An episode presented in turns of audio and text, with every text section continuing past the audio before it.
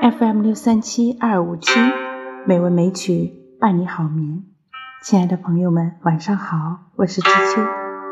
今天是二零二三年四月九日，欢迎您收听美文美曲第三千零十二期节目。今天我们来欣赏唐诗《闺怨》。《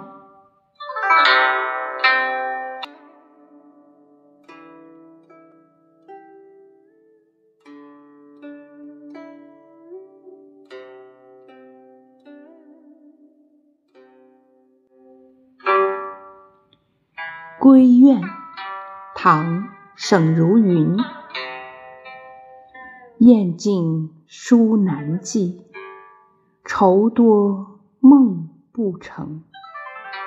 愿随孤月影，流照浮波盈。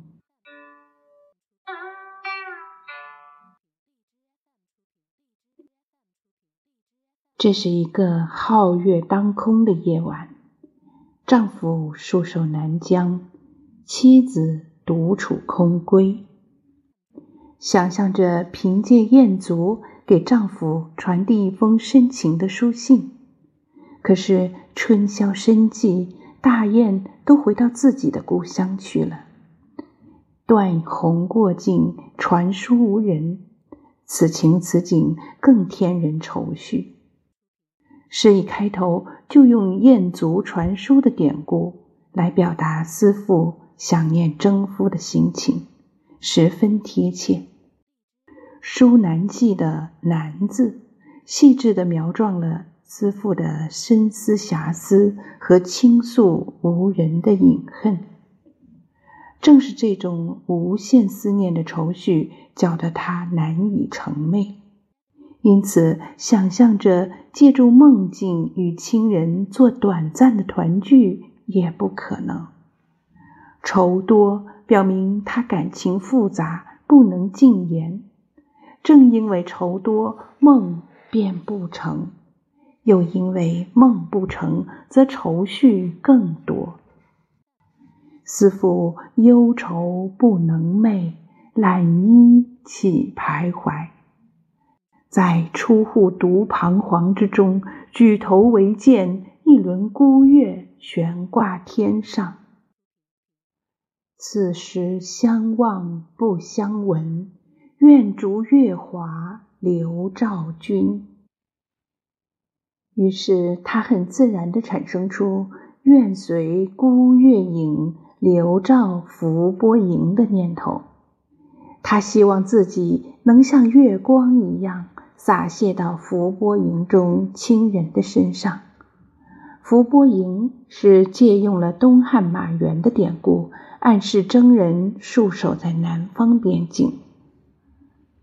这首诗为思妇代言，表达了对征戍在外的亲人的深切怀念，写来曲折尽致，一往情深。其曲折之处，表现为层次递进的分明。全诗四句可分为三层：首二句写愁怨，第二句比第一句所表达的情感更深一层。因为雁尽书难寄，信使难托，固然令人遗恨；而求之于梦幻，聊以自慰，亦复不可得。就不免反令人可悲了。三四两句则在感情上又进了一层，进一步由愁而转为写解愁。当然，这种幻想显然是不能成为事实的。这三个层次的安排，就把思妇的内心活动表现得十分细腻真实。诗写的情意动人，三四两句尤为精妙。十字之外，含义很深。孤月之孤，流露了思妇的孤单之感。但是明月是可以跨越时空的隔绝，人们可以千里相共的。愿随孤月流照亲人，写他希望从愁怨之中解脱出来。显出思妇的感情十分真挚。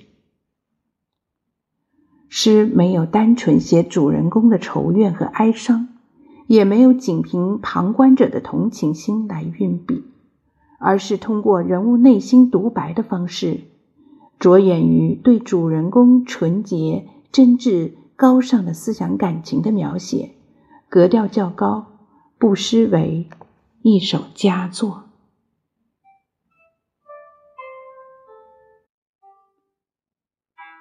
归怨，作者沈如云。雁尽书难寄，愁多梦不成。愿随孤月影，留照浮波影。